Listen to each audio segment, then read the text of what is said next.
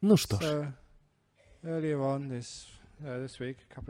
на этой неделе, пару дней назад, мне посчастливилось выступить с лекцией в центре, который помогает людям, пострадавшим от пыток и пережившим другие травмы в своей жизни. Интересно иметь возможность читать лекции по различным темам во многих разных местах. В конце был задан хороший вопрос, и он был от человека с очень сильной верой. Вопрос звучал так.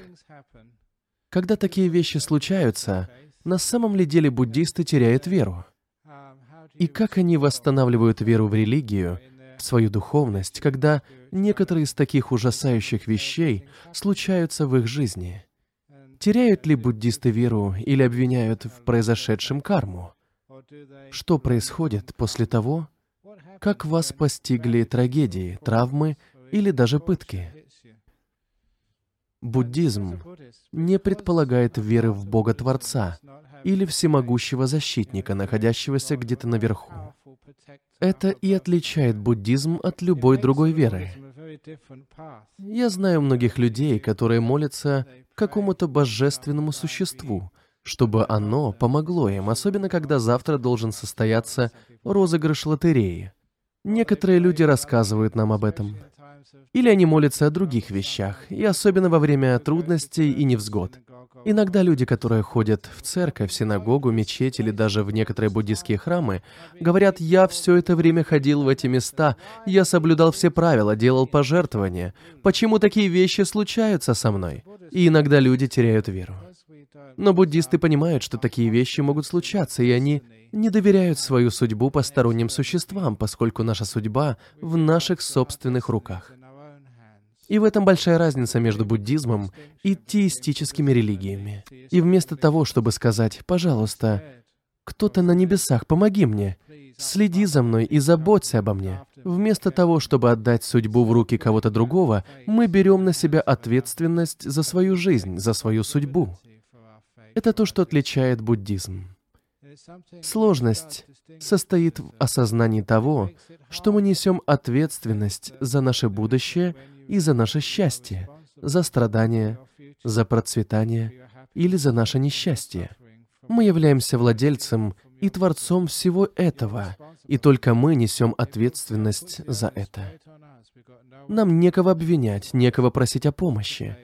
Мы можем просить других людей направить нас и дать нам советы, но это путешествие только наше, и мы должны взять за него ответственность. Это трудный вызов, потому что людям нравится иметь маму или папу, к которым можно обратиться за помощью. К сожалению, в реальном мире во многих ситуациях вы остаетесь сами по себе. Но это не значит, что все безнадежно. Потому что вместо того, чтобы обладать божественной силой, которая будет защищать и руководить нами, у нас есть наша мудрость, наша собственная внутренняя божественность, наше сострадание, понимание нашей природы и природы этого мира. И особенно, как я уже упоминал, буддийский закон кармы. И когда с тобой случаются такие трудности, неправильно рассуждать «это должно быть моя карма». Я наверняка попал в аварию, потому что в своей предыдущей жизни я врезался в чужие машины. Но это не может быть правдой. Возможно, вы ехали в колеснице и врезались во что-то, например, двигаясь задним ходом. Ну, не знаю, это очень маловероятно. Иногда люди говорят, ох, это произошло со мной из-за моей кармы. В древнем тексте особенно подчеркнуто Буддой, что вы не должны так говорить. Поэтому, когда с вами случаются тяжелые вещи, нельзя говорить «это из-за моей кармы». Потому что, говоря так, вы сразу попадаете в поле самообвинения и вины. Я ужасный человек, и я заслуживаю этого. И, конечно, вы знаете, что это очень распространенная реакция среди людей, которых пытали, насиловали или избивали. Многие думают, я этого заслуживаю. Те из вас, кто являются психологами, психиатрами, врачами, опекунами, сталкивались с такой реакцией.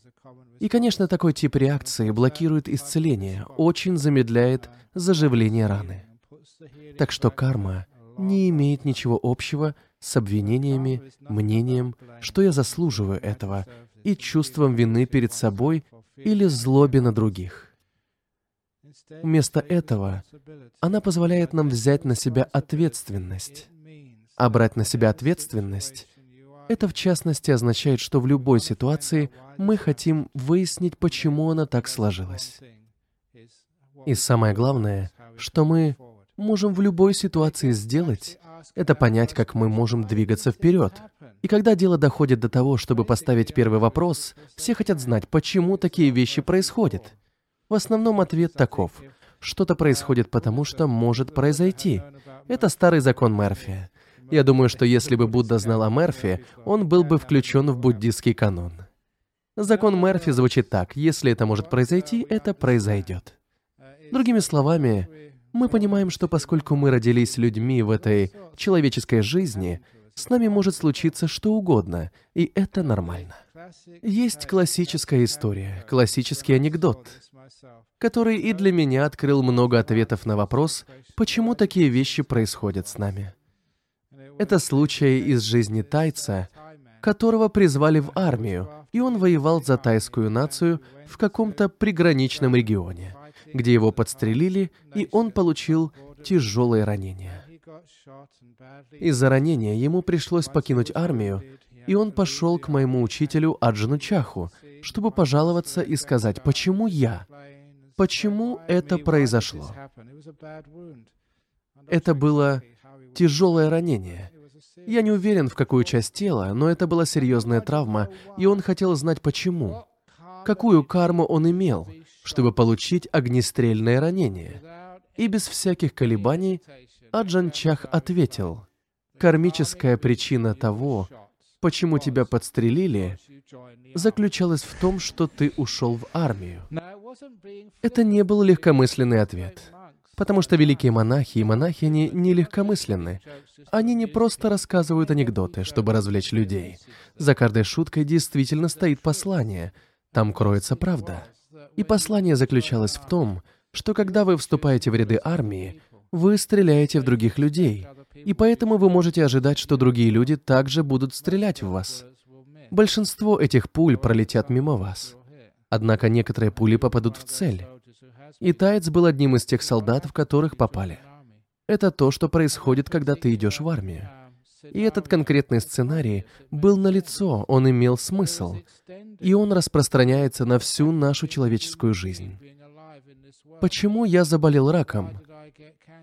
Почему у меня развилась сердечная болезнь, несмотря на то, что я ел качественную пищу, медитировал и занимался физическими упражнениями?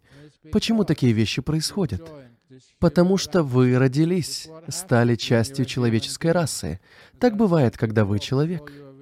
Перед реинкарнацией вы должны прочитать написанное мелким шрифтом в контракте, который вы подписали, чтобы родиться. Это значит, во-первых, вы можете умереть в любое время, по какой-либо причине. Вас может сбить грузовик, или вы можете погибнуть во время цунами, или умереть, заболев раком. Вы можете умереть в любой момент из-за чего угодно. Это нормально для человеческого пути. Это часть человеческого бытия. Это и есть наша правда, наша природа. Это то, во что мы сами ввязались, когда родились. Потому мы знаем, что именно так и происходит.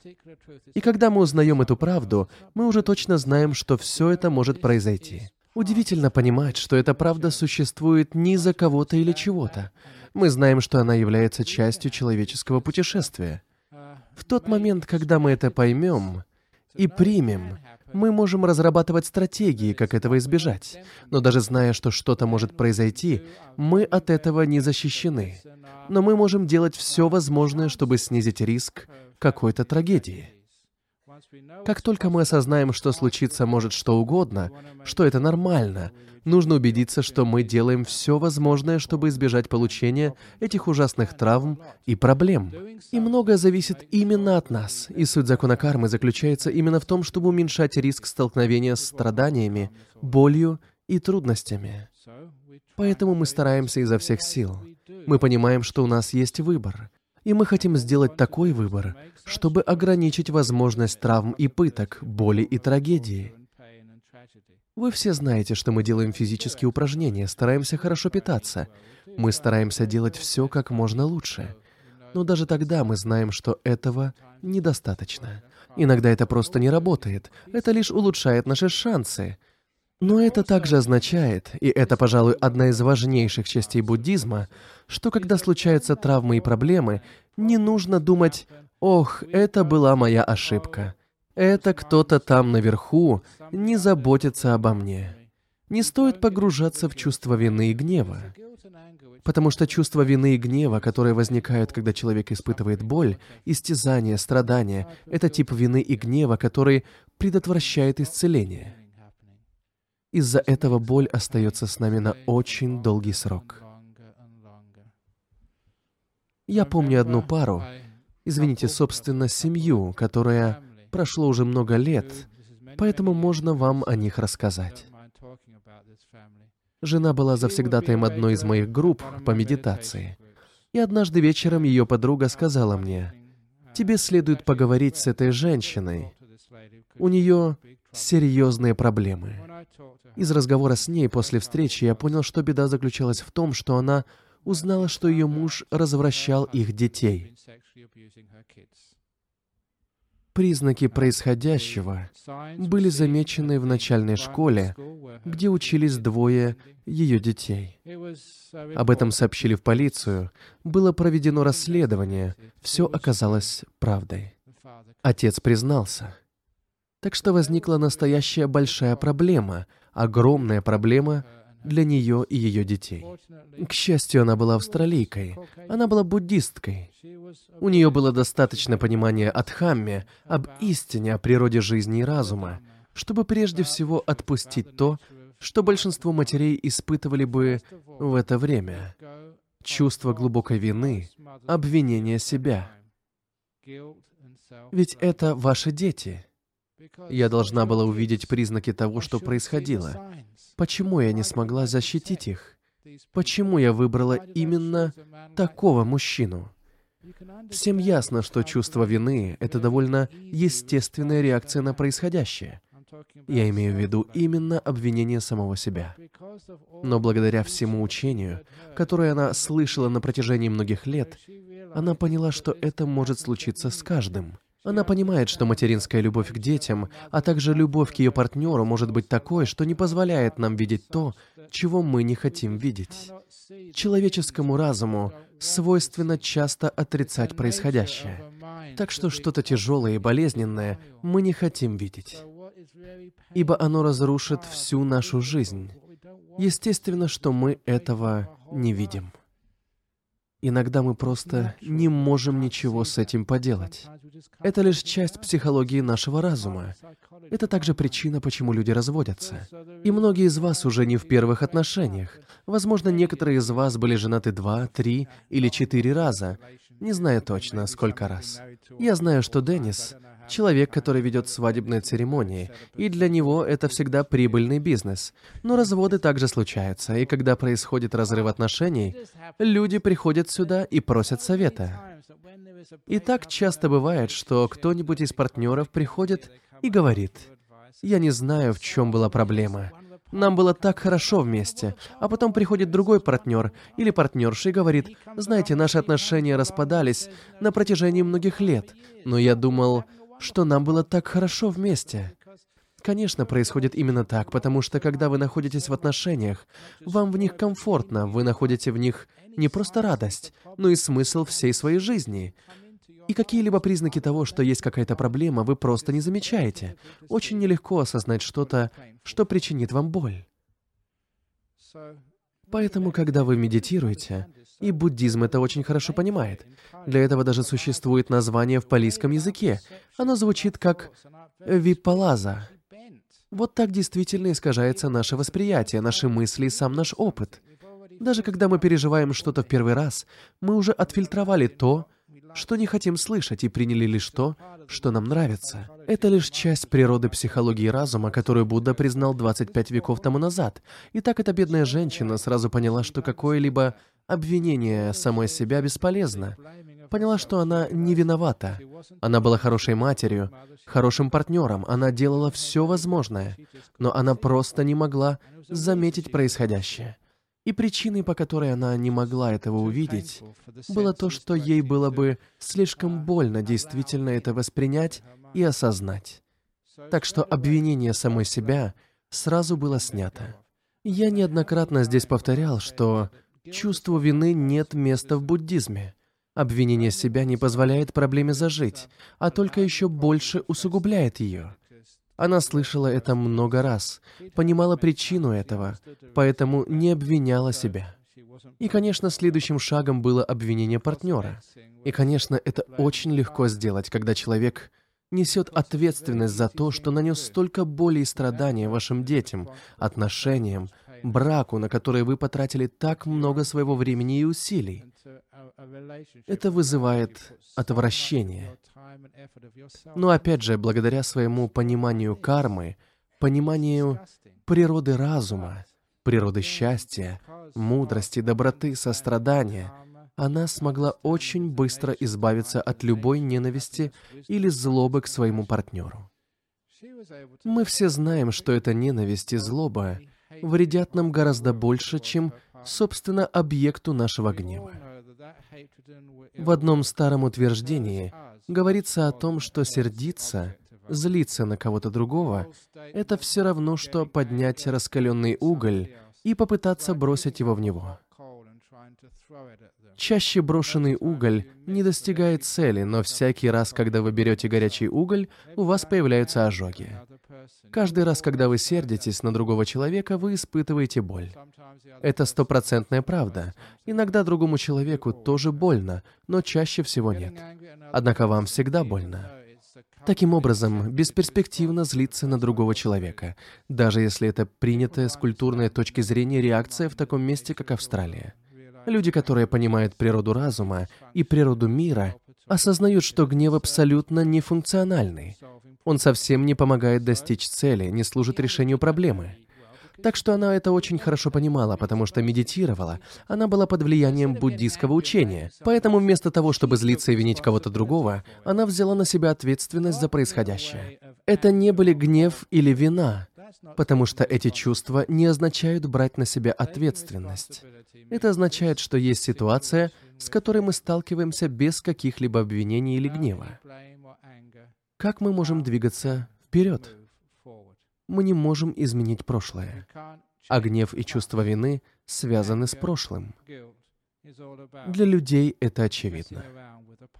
Но иногда, как я говорил кому-то раньше, нам нужно приходить и слушать эти лекции каждую пятницу в течение многих лет, пока нам не промоют мозги должным образом, чтобы нам больше никогда не нужно было испытывать гнев или чувство вины.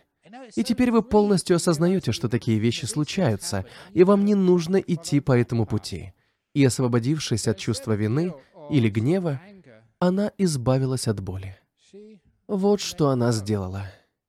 Конечно, она не могла продолжать совместную жизнь с таким мужчиной. Он должен был сесть в тюрьму. Отношениям пришел конец. Но у нее не было гнева на него. Потому что она понимала, что гнев не повредит ему, а повредит только ей и ее детям. На самом деле, она отпустила гнев очень быстро, и это был для меня интересный опыт, потому что она позже рассказала мне, как своему наставнику, она действительно написала мне, что столкнулась с другой проблемой. Но решить эту проблему было легче. Из-за того, что она была матерью, ей пришлось идти на психологическую консультацию. Для нее этот визит был обязательным, потому что она пережила травму, мучительную, травматическую ситуацию — и считалось, что она нуждается в консультации специалиста, чтобы справиться с травматическим опытом. К сожалению, консультант не имел понимания буддистских устоев и идей, а вот она пришла и сказала, «Нет, я не ненавижу этого человека, я не хочу, чтобы он попал в ад, я не хочу убить его» и прочее. Так что консультант подумал, что она находится на стадии отрицания. Потому что мы все знаем, что в такой ситуации вы хотите оторвать этому мужчине. Вы знаете, я не должен озвучивать, что именно. Но вы понимаете, что я имею в виду. И это очевидно, что все хотели бы подвергнуть его пыткам за то, что он сделал. Всем хотелось бы рассердиться, но они не знали, что буддисты так не поступают. И потому, когда она сказала, «Слушайте, я отпустила эту ситуацию, конечно, я больше не могу любить этого мужчину, но я точно знаю, что он ужасный человек и нуждается в помощи, но я не буду сердиться.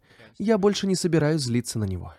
И мне пришлось написать длинное письмо консультанту с объяснением основных принципов Будды, прежде чем ее освободили из бесконечного круга консультаций потому что она оказалась в ловушке. Только когда она признала, что есть проблема, ее смогли отпустить, потому что без имеющейся проблемы ее не могли освободить. И потому она оказалась в этой ловушке. Но, к счастью, консультант все понял, и это был удивительный опыт. Это история настоящего человека с настоящей травмой, и она действительно прекрасно справилась с ней. И, конечно, мы не потеряли связь. Это произошло много лет назад, но даже в прошлом году я получил рождественскую открытку от ее семьи. Они переехали в другое место, у них все хорошо. Прошло много лет. Это действительно сработало. И что интересно, потому что мать очень быстро отпустила гнев и чувство вины, так же поступили и двое ее детей. Вы же замечали, как дети следуют примеру родителей. Все, что дети хотят, это пример для подражания. У них есть естественная мудрость. Они не любят ненавидеть людей, но они могут легко научиться ненависти и мести от родителей. Замечательно, что эта мать смогла простить. Я не имею в виду прощение как одобрение. Пожалуйста, никогда не думайте, что прощать значит одобрять плохие поступки. Вы действительно очень сильно их осуждаете. Но прощение означает, что я не хочу, чтобы этот человек причинял еще большую боль.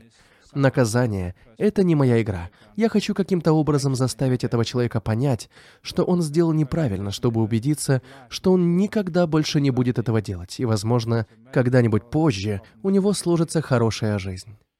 Так что это не имеет ничего общего с гневом, враждебностью или с наказанием. И это было прекрасное восприятие, благодаря которому она могла отпустить и двигаться дальше.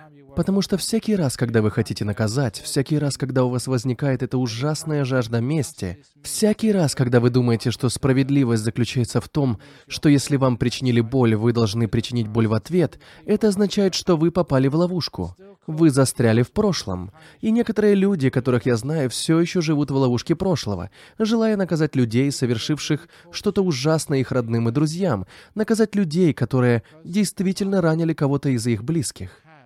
И поскольку они не могут понять идею отсутствия вины и наказания, они не могут двигаться дальше и жить своей жизнью. Каждый из вас в прошлом имеет какой-то травматический опыт. Что это был за травматический опыт? Просто некоторые из вас слышали мою шутку так много раз, что я думаю, вы вправе посетить психолога, работающего жертвами пыток. Но как бы то ни было, иногда случается тяжелая ситуация, и мы говорим в буддизме, что это составляющая этого момента. В буддизме говорится, и здравый смысл мне это подсказывал много раз еще до того, как я понял буддизм, что вы просто должны через это пройти. Перестаньте смотреть в прошлое, с обвинением жалуюсь, почему это произошло, и скажите, что я буду с этим делать. И классическая история, которой я собираюсь вас снова мучить. Это старое сравнение о грузовике с навозом. Я упоминал об этом во вчерашней лекции, о метафоре с грузовиком с навозом. Или давайте назовем все своими именами. Собственно, это и есть название американской версии моей книги, которую сегодня кто-то снова принес мне на автограф. Я хотел назвать ее кто заказал этот грузовик с дерьмом. Но в Соединенных Штатах так нельзя говорить. Не знаю почему. Но я так говорю и часто произношу это слово, потому что оно используется и дома, и на работе. Так что метафора с грузовиком с дерьмом — это когда вы, например, возвращаетесь домой, скажем, отсюда, после хорошей лекции, или из ресторана, или просто у вас был удачный день на работе. Возвращаетесь домой и обнаруживаете, что кто-то скинул перед вашей передней дверью целый грузовик дерьма. И в этом сравнении нужно понимать две важные вещи. Первое, что вы его не заказывали. Это не ваша вина. А второе, что никто, ни ваши соседи или кто-то еще, никто не видел, как подъезжал грузовик. Поэтому не знают, из какой он организации. Так что некому позвонить и попросить убрать это все. Деваться некуда. Это два пункта относительно грузовика-навоза. Вы его не заказывали, но вынуждены с этим мириться. Итак, в этой истории есть две вещи, которые человек может сделать с этим грузовиком навоза. Первое — собрать навоз себе в сумку, в карманы, засунуть его под рубашку, под юбку и носить с собой. И вы можете заметить, что те, кто следует подобной стратегии и носит с собой дерьмо, часто теряют много друзей. Вы тогда не слишком популярны, и эта метафора означает, что иногда, когда с вами случаются невзгоды и травмы, и вы их носите с собой, вы наполняетесь негативом, вы злитесь и погружаетесь в горе. Я достаточно прямолинейно вам это говорю. Вы и дальше жалуетесь. «Какой я бедный!» Вот что произошло.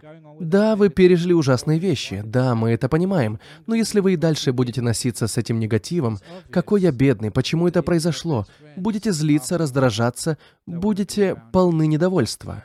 Очевидно, даже ваши лучшие друзья через некоторое время не захотят проводить с вами время. Никто не любит находиться вблизи негативно настроенных людей. Это естественно. Даже самым хорошим людям со временем это надоедает. Однако есть еще кое-что, что вы можете сделать с навозом, с дерьмом. И да, это тяжелая работа. Прикопайте его в садике у себя во дворе. Если нет сада, у нас в Джиджегенапе есть хороший монастырь, или даже здесь, в Серпентине, есть хороший монастырь. Всегда можно позаниматься садоводством, так что если появляется навоз, приносите его сюда, пожалуйста. Собственно, мы только что заказали целый грузовик навоза для монастыря Батхиньяна. У нас там есть монах, который специализируется на компосте и нам пришлось найти ему большой грузовик с навозом. Собственно, он его заказывал для нашей компостной вечеринки в монастыре Батхиньяна в Серпентине. Это просто замечательно. Но это действительно трудная работа, и было довольно тяжело разгружать его с трейлера, а потом со временем копать и прикапывать. Но со временем вы увидите, что если прикопать навоз в вашем саду, то ваши манго, яблоки, бананы, папайи, какие бы там у вас ни были фрукты, их будет в изобилии. И таких фруктов у вас будет не просто много, они еще будут сладкими и вкусными. Из-за чего? Из-за навоза. И их будет действительно много. Это важная составляющая метафоры. Вы их сможете раздать друзьям, прийти и дать их монахам и монахиням и всем остальным. Раздать на благотворительность, ведь их так много, и они такие вкусные. Что имеется в виду? Когда вы прикапываете свою травму и беду, сложности своей жизни, вместо того, чтобы жаловаться, злиться и отчаиваться, вместо того, чтобы носить их с собой, вы, собственно, растете в окружении чудесной мудрости, доброты и сочувствия. И это не только ради вас. Вы ведь не сами едите эти фрукты. Вы даете их партнеру, семье, друзьям, многим людям. И в этом вся прелесть выращивания сада. Он не только для вас. Остальные люди тоже могут наслаждаться вашими фруктами. А если в этом саду у вас есть еще и цветы, Боже милый, они такие ароматные, красивые. Возможно, что прохожие и не смогут увидеть эти цветы, но уж точно они ощутят их аромат. Вот что происходит, когда вы прикапываете сложные моменты своей жизни и становитесь прекрасным человеком, мудрым и сострадательным. Другие люди, проходящие мимо, наслаждаются этим ароматом. Это ведь то, что вы вырастили. С прекрасными мудрыми людьми отлично быть вместе, приятно на них смотреть. Ведь то, что они культивировали у себя в саду, к удовольствию нам всем. Поэтому, согласно этой метафоре, когда у нас сложности, они являются теми составляющими, с которыми нам нужно поработать. А относительно самого буддизма, наш кармический закон утверждает, что какими бы ни были эти составляющие, мы всегда можем что-то с ними сделать. Вот дерьмо — одно из наихудших составляющих. Но есть и многие другие составляющие, появляющиеся у нас в жизни. Иногда это может быть богатство, иногда бедность, иногда это успешные отношения, иногда боль разлуки, вас или бросают, оставляют, или кто-то умирает.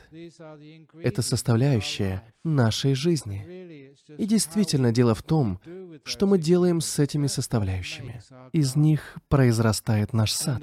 И отлично то, что вы можете сделать что угодно с любыми составляющими. И кармический закон утверждает, что это ваша ответственность — работать с доступными вам составляющими. Иногда тому, что получаем грузовик навоза, есть причина, но иногда это просто случается. Мы его не заказывали. Именно поэтому я говорю, что это не наша вина.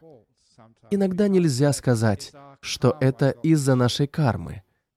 Так просто случилось, хорошо? Должны с этим мириться. Мы не можем выяснить за что, но точно можем начать вкапывать навоз в наш сад. Это означает, что сразу же во время травм, трагедии, любого негативного времени в нашей жизни не стоит тратить время на этот негатив. Нам нужно достать нашу тачку, лопату и начать копать. И прикапывать не так уж и трудно. Нам нужно поощрение других, но другие за нас тачку не будут катить. Они могут только ободрять нас с обочины, они могут рассказать, как они раскапывали собственный навоз, и это будет нас поощрять. Да, это сработает. Они могут объяснить нам, как это нужно делать, и это даст нам стимул взяться и сделать. И когда мы начнем это делать, мы увидим отличные результаты. И после этого мы совершенно искренне поблагодарим. Спасибо за навоз, спасибо за травму, спасибо за трагедию. Без них у меня не было бы такого замечательного сада. И так мы находим значение этих сложных ситуаций в нашей жизни. Ведь когда они происходят, мы всегда говорим, «За что? Каков в этом смысл? Почему я должен страдать? Почему я? Почему это происходит?» Как только у вас появится сад, вы поймете, почему это происходит. В жизни, если вы прочтете контракт к перерождению, там сказано, что многое из этого может произойти. А почему такие вещи происходят? Потому что они нас тестируют, проверяют. И довольно часто они случаются только для того, чтобы проверить нас, чтобы мы их преодолели. Однажды я был школьным учителем в течение одного года. И когда я готовил экзамены и тесты, мне рассказали, что тест должен быть составлен так, чтобы подавляющее большинство людей сдали как минимум на 50%, но никто на 100%.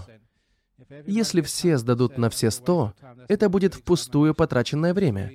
Это плохой экзамен, слишком легкий. А если слишком много людей не сдадут, тогда, собственно, они будут деморализированы. Экзамен слишком сложный. Нужно попытаться достичь такого стандарта, чтобы большинство сдали, но несколько человек не ответили на пару вопросов. Таким образом, собственно, они узнают свои слабые стороны, чтобы лучше подготовиться к следующему экзамену. И в жизни все точно так же. Нас испытывают много раз. И если ваша жизнь была слишком легкой, если у вас не было никаких проблем или травм, вы только зря потратили время. Так вы бы ничему не научились. Вы живете в удовольствии, но в вашей жизни нет ни живости, ни сущности, ни учения. Ничего такого, благодаря чему вы могли бы расти. Не будет одушевленности. Это одна из причин, почему по традиционной буддийской догме нельзя достичь просветления в раю. Там недостаточно того, что может испытать вас. Все слишком красиво, слишком мило. То же самое, если сложностей многовато. Тогда просто слишком много боли. В таком случае вы как будто допускаете слишком много ошибок в тесте и слишком много раз терпите неудачу. А в человеческом мире, в большинстве случаев, вы преуспеваете и несколько раз проваливаетесь. Этот уровень как раз подходит для обучения. Преимущественно люди добиваются успеха и прекрасно живут своей жизнью. Но иногда вы терпите неудачу, и перед вами встают сложности, появляются проблемы и боль. Для этого они и есть, чтобы мы благодаря им росли. Я часто говорю, как вообще можно научиться быть щедрым, если человек никогда не был бедным. Не знаю, как вы, но несколько раз случалось так, что я голодал, не ел по несколько дней. Преимущественно в этом виноват я сам, потому что путешествовал без достаточного количества денег. Но когда ты познал голод, настоящий голод, невозможно пройти мимо кого-нибудь, кто просит поесть. Мы знаем эти ощущения. Именно поэтому иногда пост — это полезно. Если вы 2-3 дня проживете без еды, врачи могут жаловаться, но я говорю о духовных преимуществах. Тогда вы знаете, как чувствует себя, скажем, человек из Гаити, который не ел 3-4 дня. Вам знакомы эти ощущения, и это только пустяк. Если вы сами были бедными, и вам трудно было оплатить счета, тогда узнав, что такие сложности испытывает кто-то другой, вы всегда протянете руку помощи. Если вы когда-то чувствовали себя одинокими и страдали, что у вас никого нет, вы будете понимать эти ощущения. Тогда если к вам кто-нибудь подойдет и попросит несколько минут вашего внимания, вы никогда не откажете, даже если заняты. Потому что вы знаете, каково это. Вы были на их месте, вы переживали эти болезненные ситуации в жизни. Поэтому из такого опыта можно извлечь урок. Знаете, иногда люди спрашивают, как разбогатеть. Это то, о чем обычно спрашивают алчные люди. Иногда они достаточно прямолинейные. Сегодня утром на церемонии в тайском ресторане меня спросили, как нам узнать выигрышные цифры завтрашней лотереи. Но почему люди богатеют, согласно традиционному буддизму, если вы были щедры, если вы в своей жизни отдавали, тогда богатство к вам само придет. Один из моих знакомых выиграл в лотерею. Кажется, он был либо из Квинсленда, либо из Нового Южного Уэльса. Он был бывшим монахом. Он к нам пришел в первый год работы нашего монастыря в Серпентине. Чуть позже он вернулся к мирской жизни. Но целый год своей жизни он провел, строя избушку для нашего учителя в Таиланде. Но особую избушку с несколькими комнатами.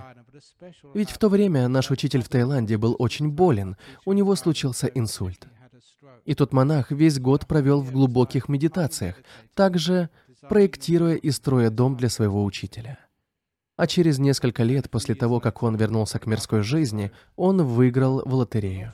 Мы узнали об этом, потому что он прилетел в Таиланд, чтобы сделать большое пожертвование здешнему монастырю. Он говорил, что выиграл в лотерею именно потому, что целый год он что-то отдавал, ничего не ожидая взамен. И я понимаю, почему так происходит. Вас как будто проверяют, тестируют. Знаете ли вы, как правильно использовать богатство? Знаете, какая у богатства цель?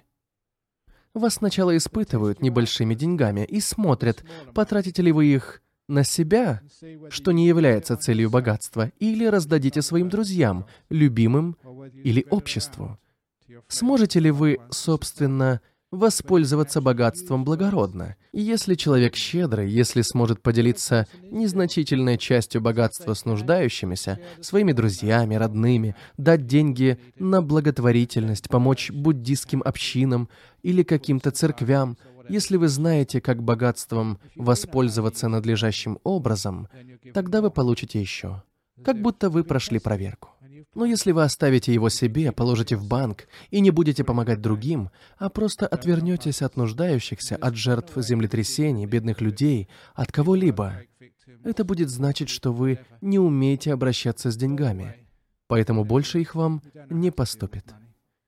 Думаю, это прекрасное объяснение кармической причины богатства. Вас испытывают, и если вы пройдете, то получите больше, потому что будет ясно, что вы человек, умеющий правильно распоряжаться деньгами. Просто естественный закон Вселенной. Итак, если у вас было мало денег, если вы болели, если вы пережили это все на себе и знаете, каково это — испытывать сильную боль, тогда вы не сможете пройти мимо кого-то, кто страдает. Иногда я слышу ужасные истории, читаю в газетах, что в таких городах, как Перт, люди лежат на обочинах, раненые или травмированные, а другие проезжают мимо них, не останавливаясь. Они не останавливаются, чтобы помочь или позаботиться. Почему так? Потому что они не знают, каково это быть больным, одиноким, быть бедным.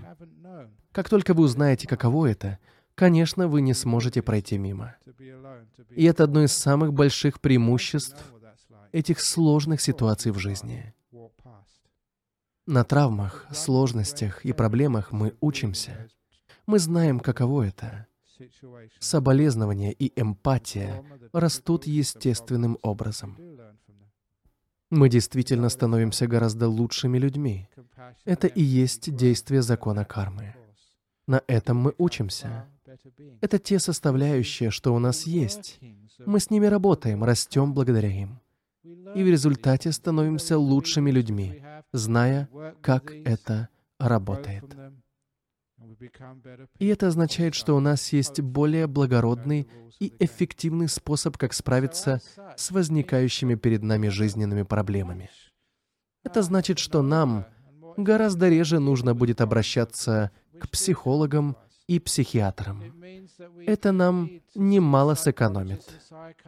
Я даже вспоминаю одну из травматических ситуаций, в которой я недавно оказался. Собственно, не недавно, прошло уже немало лет. Те из вас, кто приходит сюда довольно продолжительное время, уже знают, что 31 января 1991 года произошел большой лесной пожар, который зацепил и монастырь Бадхиньяна. Я тогда был там. Пожар был чрезвычайно сильным. Это был самый жаркий день в Западной Австралии за всю историю на тот момент. Но через несколько недель стало еще жарче, но тот день до сих пор остается вторым жарким днем в этом городе.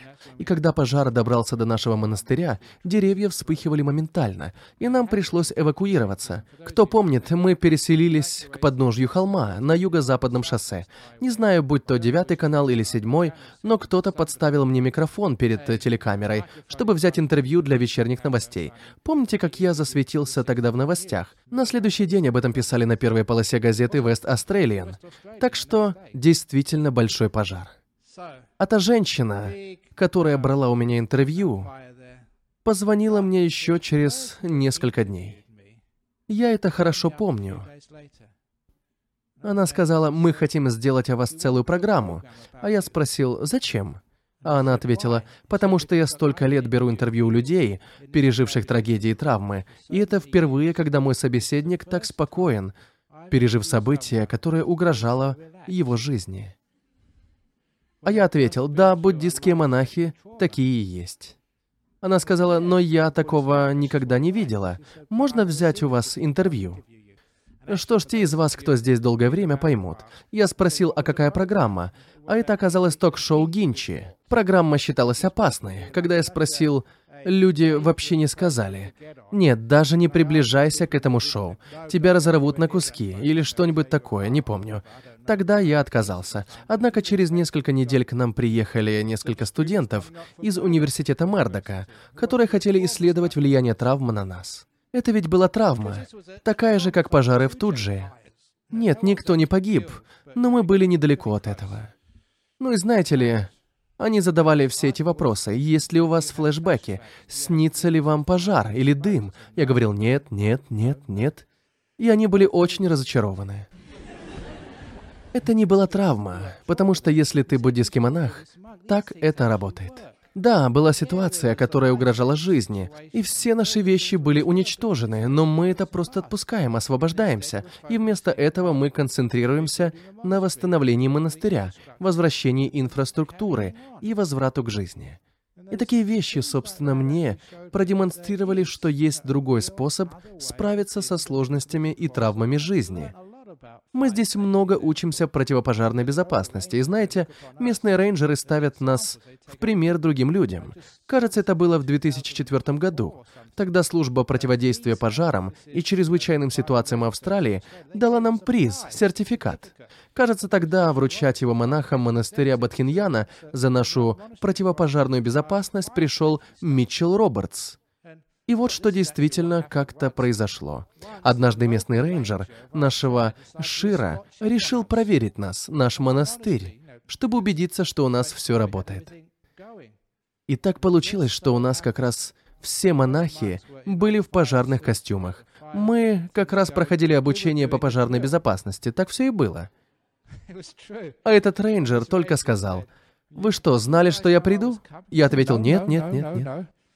Как только мы начали отрабатывать наше учение, он в тот момент пришел нас проверить.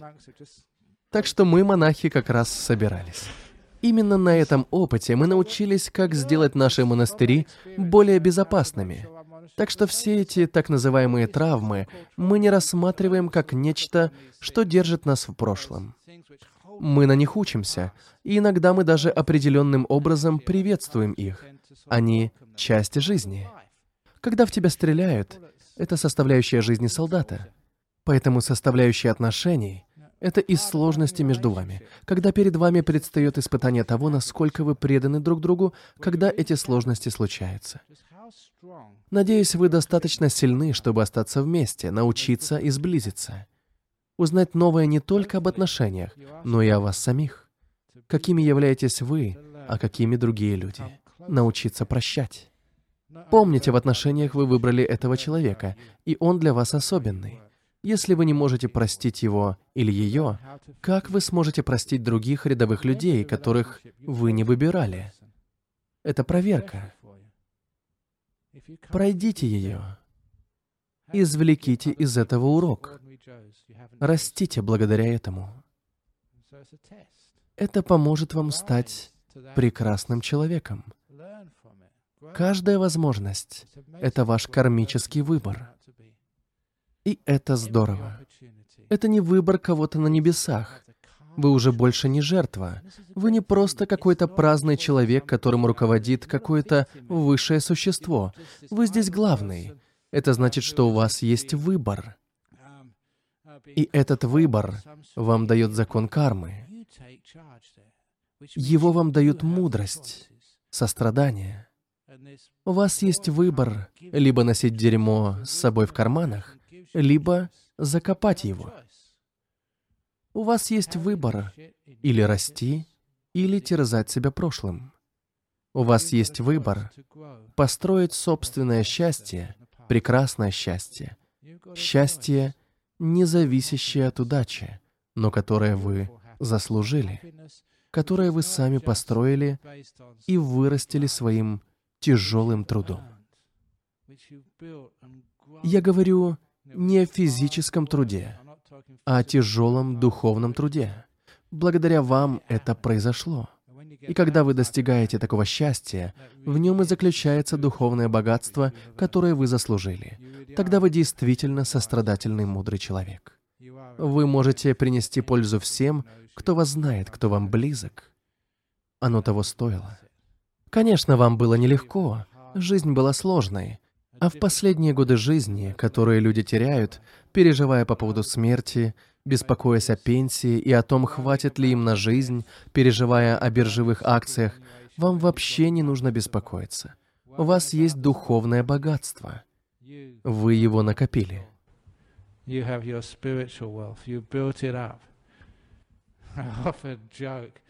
Я часто шучу. Я монах, которому через несколько лет предстоит уход на пенсию, и у меня нет недвижимости, нет акций, нет какого-то тайника с деньгами. Буквально сегодня я получил медицинскую карточку для людей с низким уровнем дохода. Сегодня же я ее заполнил, а секретарша подписала. И мне на самом деле нравится заполнять эти формы. Потому что там спрашивают, какой ваш доход? Ноль. Сколько акций? Ноль. Какая пенсия? Ноль. Сколько вы зарабатываете на сдаче жилья в аренду? Ноль, ноль, ноль, ноль. У меня совсем нет материальных активов. Однако я богат, мои активы духовные. У меня есть вы, друзья. Вы меня каждый день кормите. Вы меня одеваете, даете мне столько шоколадных батончиков, что я даже не знаю, что с ними делать. Разве что открыть свой шоколадный магазин. Таково мое духовное богатство. И я знаю, что остальную свою жизнь за мной хорошо присмотрят. Мне не нужна пенсия. У меня суперкарма.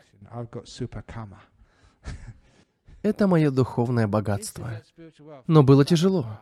Мы действительно много работали, не покладая рук. Выполняли кучу дел и до сих пор выполняем. Когда что-то плохое происходит, это здорово. Больше дерьма для моего сада. И это прекрасный способ восприятия жизни. У нас были некоторые проблемы с посвящением Бхикхуни. И знаете, почему я думаю, это произошло? Мы посвятили несколько прекрасных женщин. Насколько же это здорово. Но когда происходит дерьмо, я говорю большое спасибо. Еще немного для моего собственного сада, поэтому вы можете расти в прощении, понимании, большей мудрости, больших знаниях, большем духовном богатстве. В этом и есть смысл этой жизни. Так что, когда происходит травма, трагедия, у вас есть выбор. Вы не такая же жертва, у вас есть возможность.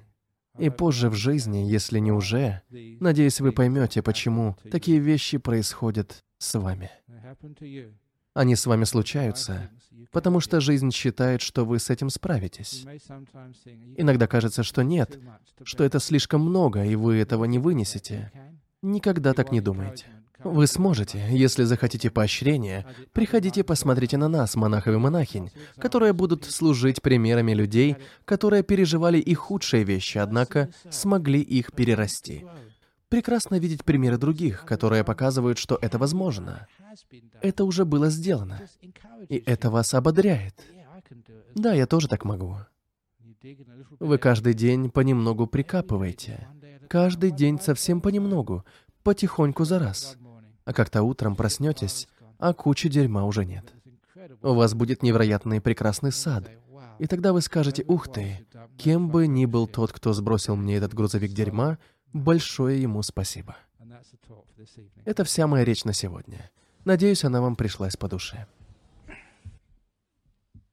Возможно, у кого-то есть какие-то вопросы или комментарии по поводу сегодняшнего выступления. О том, как справиться с травмой, трагедией и проблемами. Да, Прошу, задний ряд.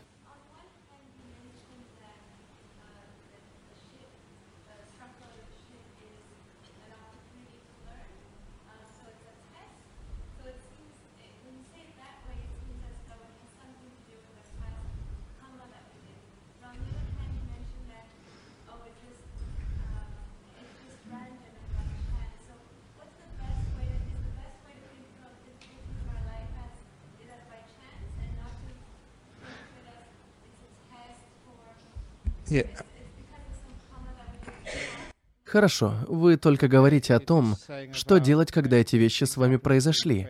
А вопрос в том, почему они произошли. Это потому, что они являются испытанием и прекрасной возможностью, или из-за какой-то плохой кармы, которую мы заработали в прошлом. Опять же, я предупреждал в начале речи. Не думайте, что это результат какой-то плохой кармы, в очень упрощенном смысле, будто вы совершили что-то злое, и это ваше наказание. Меня не будут наказывать, ведь, например, у меня аллергия на пыльцу. Так что, наверное, это у меня из-за того, что я в молодости кого-то ударил по носу, и теперь у меня с носом проблемы. Это очень упрощенно, глупо. Можете так шутить, но на самом деле смысла в этом немного. Поэтому не нужно углубляться в чувство вины или наказания. Это мое наказание за что-то, что я сделал в прошлом. Ничего подобного. Это не наказание, это возможность. Вот что я имею в виду, когда говорю о карме. Опять же, если это считать наказанием за что-то, что вы совершили в прошлом, это способствует ужасной проблеме низкой самооценки. Меня изнасиловали. Я подвергся физическому насилию. Наверное, я очень плохой человек. И, конечно, многие попадают в эту воронку низкой самооценки.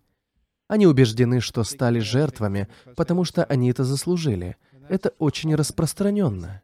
И, к сожалению, очень распространенно, что люди сами себя так обвиняют. Даже не будучи буддистами, они все равно считают что-то, что с ними произошло, это их карма. И, конечно, это совсем не помогает. И именно поэтому мы стараемся это отметать, пытаемся объяснять, что это происходит не поэтому. Однажды на подобной лекции я услышал, что очень полезно иметь для себя авторитет, старшего монаха, старшую монахиню, учителя, чтобы переубедить традиционных буддистов, которые так думают. Вы можете пытаться объяснить, что это глупо, что это не по-буддистски, но они вас не будут слушать. Но знаете, совсем иначе, когда приходит великий монах или монахиня и садится на высокий стул перед всеми и говорит, «Наверное, это правда», а Джан Брам сказал, что это правда. Так что, очевидно, это опасный метод. Но иногда его можно использовать в интересах людей, чтобы они так больше не думали. Я ответил на ваш вопрос. Хорошо, спасибо, questions? Есть ли еще комментарии или вопросы по поводу сегодняшней речи, прежде чем пойдем дальше? Да.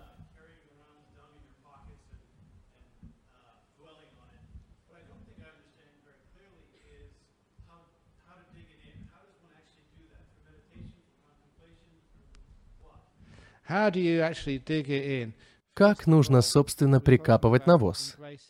Прежде всего, его необходимо принять, прикопать в себе, признать частью себя.